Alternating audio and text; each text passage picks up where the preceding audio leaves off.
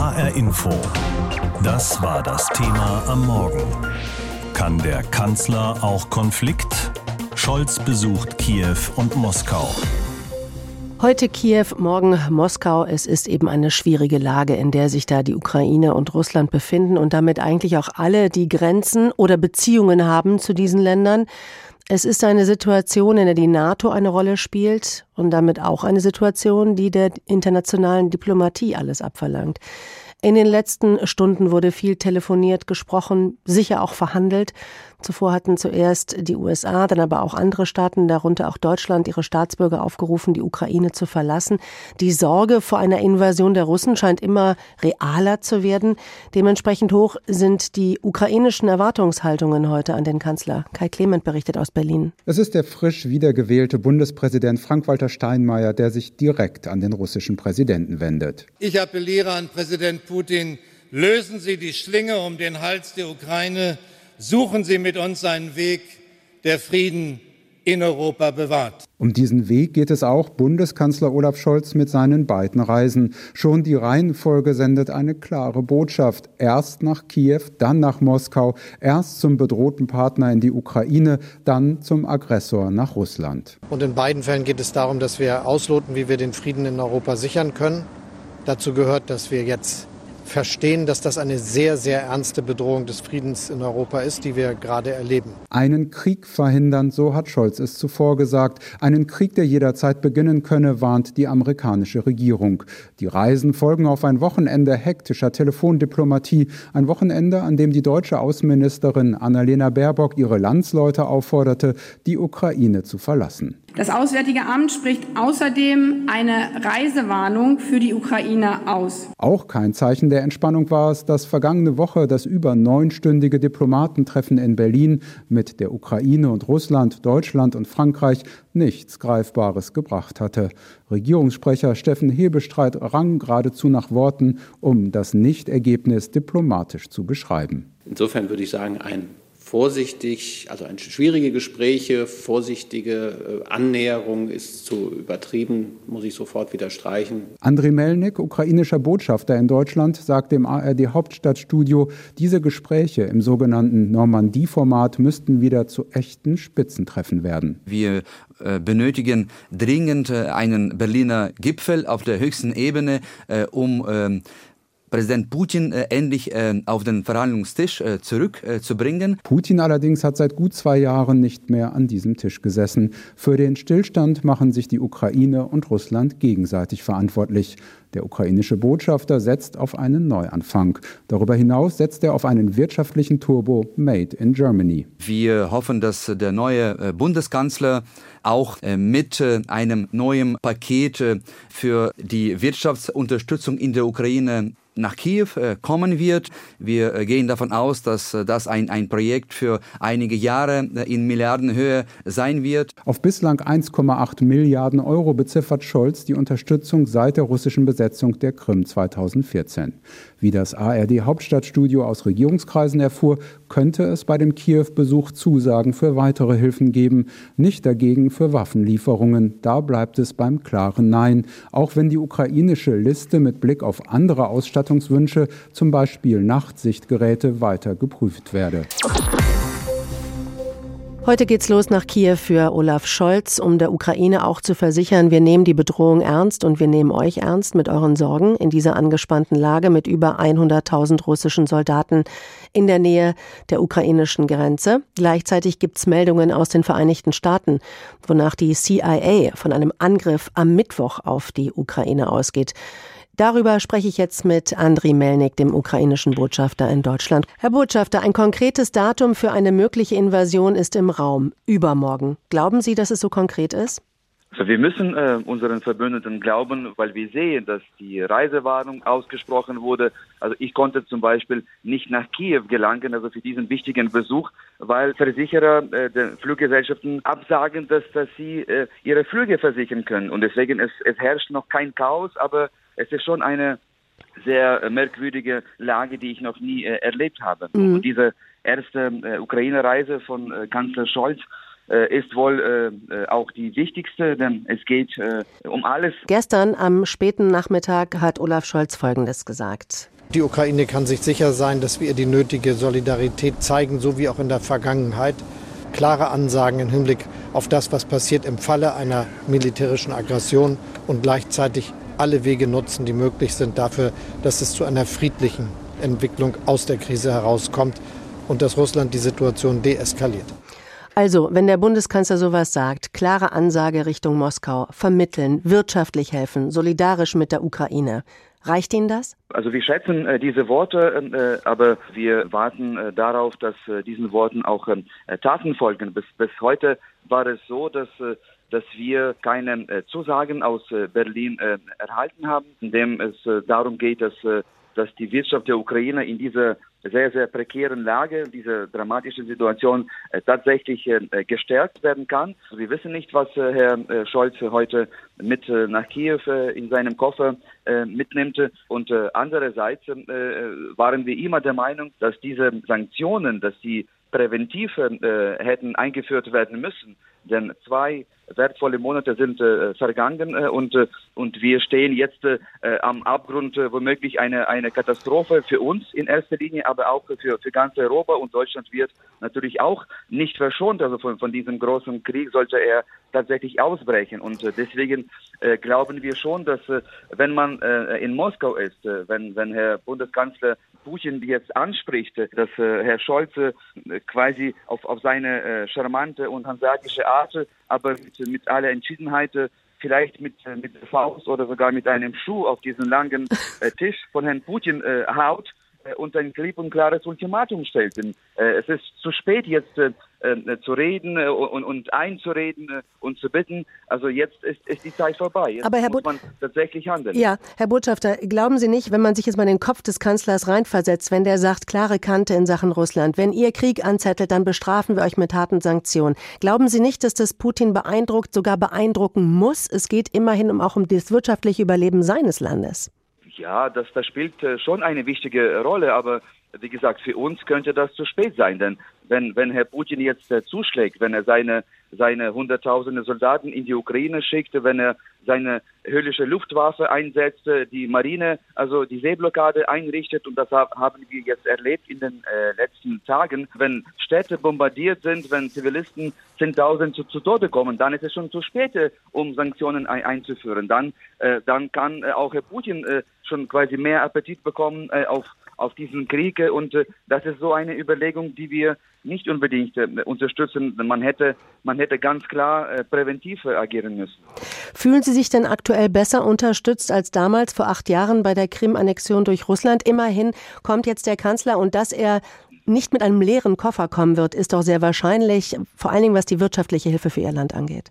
Äh, auf jeden Fall. Also die, die, die Gefahren werden äh, endlich erkannt damals äh, und ich habe die Krim-Annexion äh, in Kiew erlebt äh, und äh, keiner wollte glauben hier in, in Europa, dass, dass Putin tatsächlich die Halbinsel ähm, besetzte und dann den Krieg in der Ostukraine anzettelte, dass das alles ähm, war kaum realistisch und, und, und das doch ist das Ganze eingetreten. Und heute hat man schon quasi ähm, was anderes vor Augen und man weiß also wie äh, worauf Herr Putin äh, fähig ist und das ist äh, das ist schon ganz gefährlich. Aber was wir tatsächlich von Herrn Scholz jetzt in Kiew erwarten ist natürlich diese Unterstützung also für die Wirtschaft.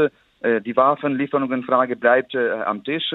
Aber uns geht es um strategische Ausrichtung. Und das heißt dass die Ukraine endlich diese Beitrittsperspektive für die EU erhalten sollte. Und Deutschland kann und müsste sogar hier eine entscheidende Rolle spielen. Es geht um, um Weichenstellung, es geht um die Zukunft und äh, das wäre auch äh, vielleicht die beste Antwort ähm, äh, an Herrn Putin, um seine Kriegsstrategien einfach äh, zunichte zu machen. Ja. Denn äh, die, die, Ukraine hat seit der Krim-Annexion daran gearbeitet, hier ihre Hausaufgaben ordentlich zu machen und äh, wir wollen diese Familien äh, angehören und wir glauben, dass, dass Deutschland auch hier diese Führungskraft ähm, äh, und Führungsstärke zeigt, innerhalb der EU die Skeptiker zu überzeugen. Wie geht es weiter in diesem Konflikt? Diese Frage treibt Politik- und Sicherheitsexperten schon seit Wochen um, seit eben der russische Präsident Putin über 100.000 Soldaten an der Grenze zur Ukraine zusammengezogen hat. Doch der Westen hat in den letzten Tagen und Wochen deutlich gemacht, dass man einem russischen Einmarsch in die Ukraine nicht tatenlos zusehen werde. Massive Wirtschaftssanktionen würden folgen. Mittlerweile gibt es ja Berichte der amerikanischen Geheimdienste bzw. der CIA, wonach Russland angeblich schon übermorgen am Mittwoch die Ukraine angreifen könnte. Heute nun also diese Reise des Bundeskanzlers nach Kiew und dann morgen weiter nach Moskau. Andreas Umland ist Politikwissenschaftler, Osteuropa-Experte am Stockholmer Zentrum für Osteuropa-Studien. Ich habe ihn in Kiew erreicht und ihn vor der Sendung gefragt, es kann sein, dass wir kurz vor einem Krieg in Europa stehen. Das hat Bundeswirtschaftsminister Habeck zum Beispiel gesagt. Kann der Kanzler einen solchen Krieg jetzt bei seiner diplomatischen Mission verhindern? Das ist schwer zu sagen, weil wir im Grunde wenig wissen, wie der Entscheidungsprozess im Kreml vor sich geht, aber er wird das sicherlich versuchen. Und Deutschland ist hier ein wichtiger Faktor. Das ist äh, sowohl aus ökonomischer Sicht als auch aus historischer, politischer, ich würde sogar sagen kultureller Sicht ist Deutschland für Russland ein wichtiges Land. Und äh, insofern hoffe ich, dass Scholz da etwas machen kann. Mhm. Wir müssen über einen Begriff reden, der in letzter Zeit immer wieder mal gefallen ist, und zwar der Begriff von der Finnlandisierung. Nur noch mal kurz zur Genese. Im Zweiten Weltkrieg gelang es eben den Finnen, die Russen von einem, dem Wert von so einer ganz strikten Neutralität zu überzeugen, sodass sich Stalin eben Finnland nicht einverleibt hat. Wenn man das mal überträgt auf die Ukraine, wäre das nicht eine Möglichkeit, um die Spannung in diesem Konflikt herauszunehmen und gleichzeitig auch die Ukraine von westlicher Seite her zu stärken? Also man könnte ganz flapsig darauf antworten, das Problem ist eben, dass die Ukraine für Russland nicht Finnland ist, sondern die Ukraine ist für Russland Russland. Und deswegen ist also das Verhältnis einfach von Moskau zu Ukraine ein ganz anderes und dieser Vergleich hinkt meiner Ansicht nach. Und auch die Finnen haben ja davor gewarnt vor der Finnlandisierung. Also die, das war etwas eher Unfreiwilliges, was sie eingegangen sind. Und äh, das Problem ist, dass Russland eben die Ukraine irgendwie wieder in seinem Machtbereich haben will und eben gerade keine Neutralität haben will.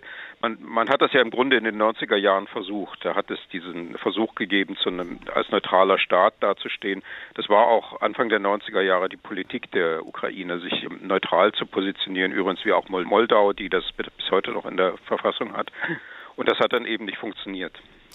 Was auch wichtig ist, um diesen Konflikt zu verstehen, ist das Wort vom, von den Sicherheitsinteressen der Russen, wenn es um die Ukraine geht. Da bleiben ja viele dran hängen und sagen, wieso Sicherheitsinteressen? Hat natürlich sehr stark, um nicht zu sagen allein, mit der Osterweiterung der NATO äh, zu tun. Ist es für Sie, diese russische Position nachvollziehbar, dass die Russen eben sagen, Hallo, unsere Sicherheitsinteressen werden hier komplett außer Acht gelassen. Also ich halte das für ein Wortspiel, weil wir jetzt im nuklearen Zeitalter leben und Russland über mehr Kernsprengköpfe verfügt als die drei NATO-Kernwaffenstaaten zusammen. Also Russland hat mehr Kernsprengköpfe als die USA, Frankreich und Großbritannien und möchte trotzdem von der NATO äh, Sicherheitsgarantien haben.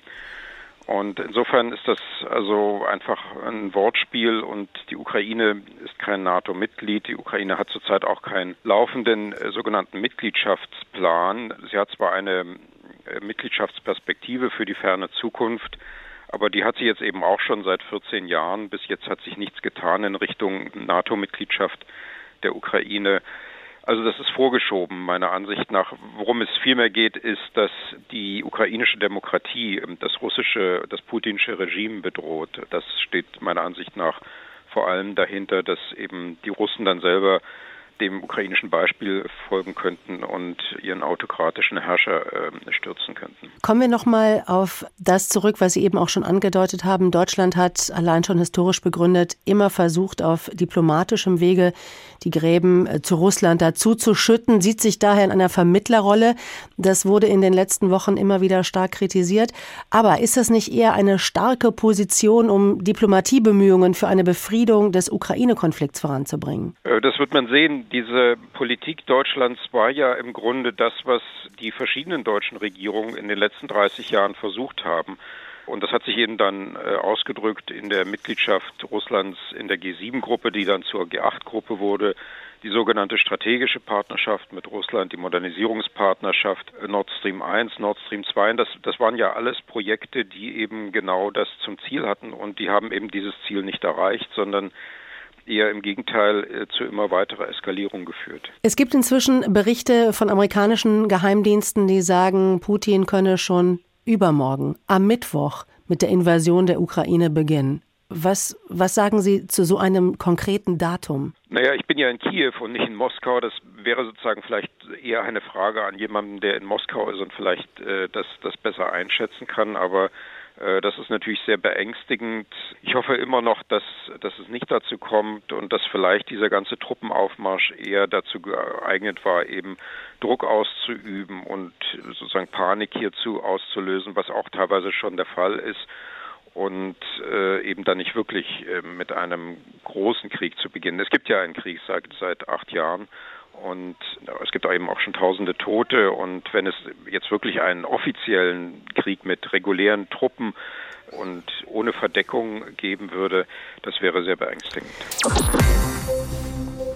Das Wort Krieg ist natürlich gewaltig. Es gibt nicht wenige, die sagen, es ist zu früh oder gar falsch, von einem Krieg zu sprechen, wenn wir uns den Konflikt zwischen der Ukraine und Russland, den aktuellen, anschauen.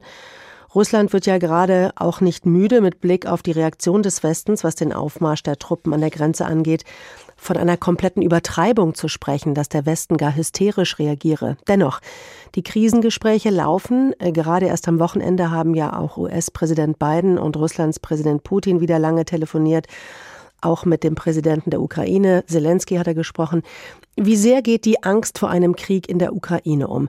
Das muss man vor allem geografisch betrachten. In Kiew, im Westen des Landes, also weiter von der Grenze zu Russland entfernt, hat sich Andrea Beer ein Bild gemacht. Samstagvormittag in der Altstadt von Lviv, auf Deutsch Lemberg. Die lange, wechselvolle Geschichte der galizischen Hauptstadt hat viele Facetten und ist auch eine beliebte Unistadt trotz friedlicher Kulisse. Der andauernde Konflikt mit Russland ist Thema, auch für die Studenten Julian und Orest, die gerade über einen beliebten Bücherflohmarkt schlendern.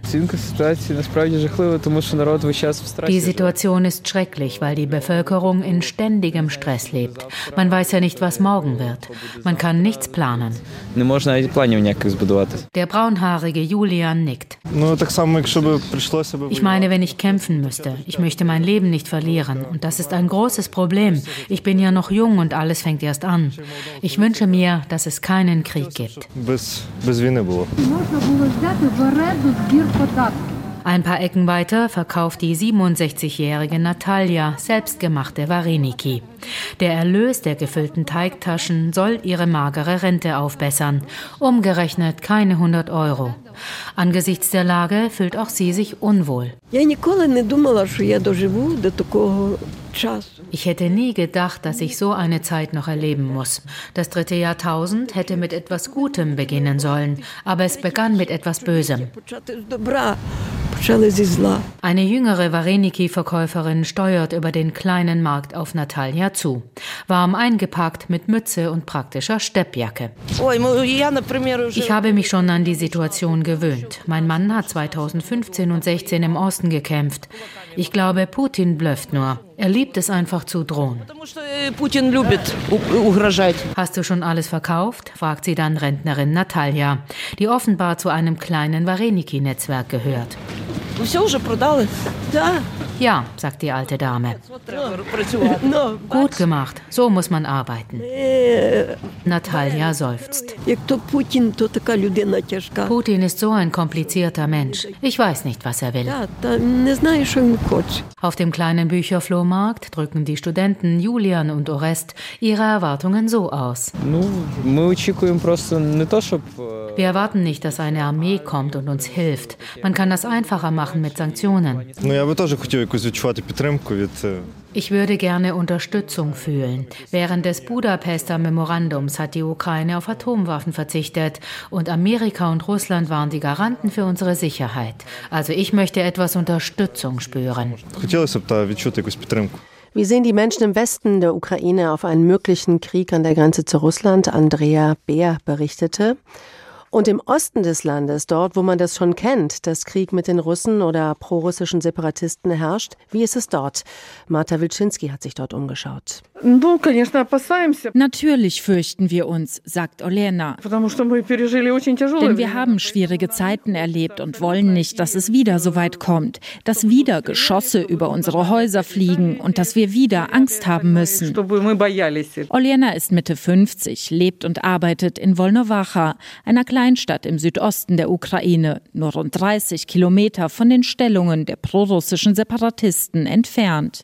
Der Alltag in der Stadt ist ruhig, der seit acht Jahren andauernde Krieg kaum noch spürbar. Man habe sich an die Situation gewöhnt, sagen die meisten hier auch Oliena, aber es ist keine gute Gewohnheit und ich möchte sie loswerden und hoffen, dass uns keine neue Gefahr droht. Vor einer möglichen erneuten Eskalation fürchtet sich auch die 24-jährige Studentin Darina. Einerseits versuchen wir natürlich, uns zusammenzureißen und positiv zu bleiben, aber andererseits verfolgen wir die Nachrichten und uns beunruhigt die massive Zahl an russischer Militärtechnik, an der Grenze zur Ukraine. Auch die diplomatischen Bemühungen, einen neuen Krieg zu verhindern, beobachtet die junge Frau, die 2017 aus dem besetzten Donetsk nach Wolnowacha geflüchtet ist, aufmerksam. Natürlich gibt es die Unterstützung der westlichen Partner und sie ist spürbar. Das sind Sanktionen, Militärhilfen, moralische Unterstützung. Aber ich befürchte, dass dies nicht ausreichen wird, auch weil Russland, der Aggressor, Aggressor zahlenmäßig überlegen ist. Einen Notfallplan oder gar eine gepackte Tasche habe sie nicht, erklärt Darina, denn sie versuche trotz allem Ruhe zu bewahren. Viele im Osten der Ukraine plagen ohnehin noch ganz andere Sorgen, wie den 40-jährigen Sergei aus der Hafenstadt Mariupol. Alles ist schlecht, es gibt keine Arbeit, die Gehälter sind niedrig, die Preise hoch, alles wird teurer. Und womit all das hier enden wird, weiß niemand. Ich denke, dass von uns gar nichts abhängt. Was können wir überhaupt tun? fragt auch Musikstudent Dmitri. Seiner Meinung nach entscheidet in letzter Konsequenz allein der Kreml. Und wir können uns nur vorbereiten und auf eine von zwei möglichen Varianten warten. Marschieren sie hier ein oder doch nicht? Er selbst mache sich trotz aller Meldungen keine großen Sorgen und hoffe, so wie viele andere auch, auf die zweite Variante, dass alles ruhig bleibt. HR Info. Das Thema. Wer es hört, hat mehr zu sagen.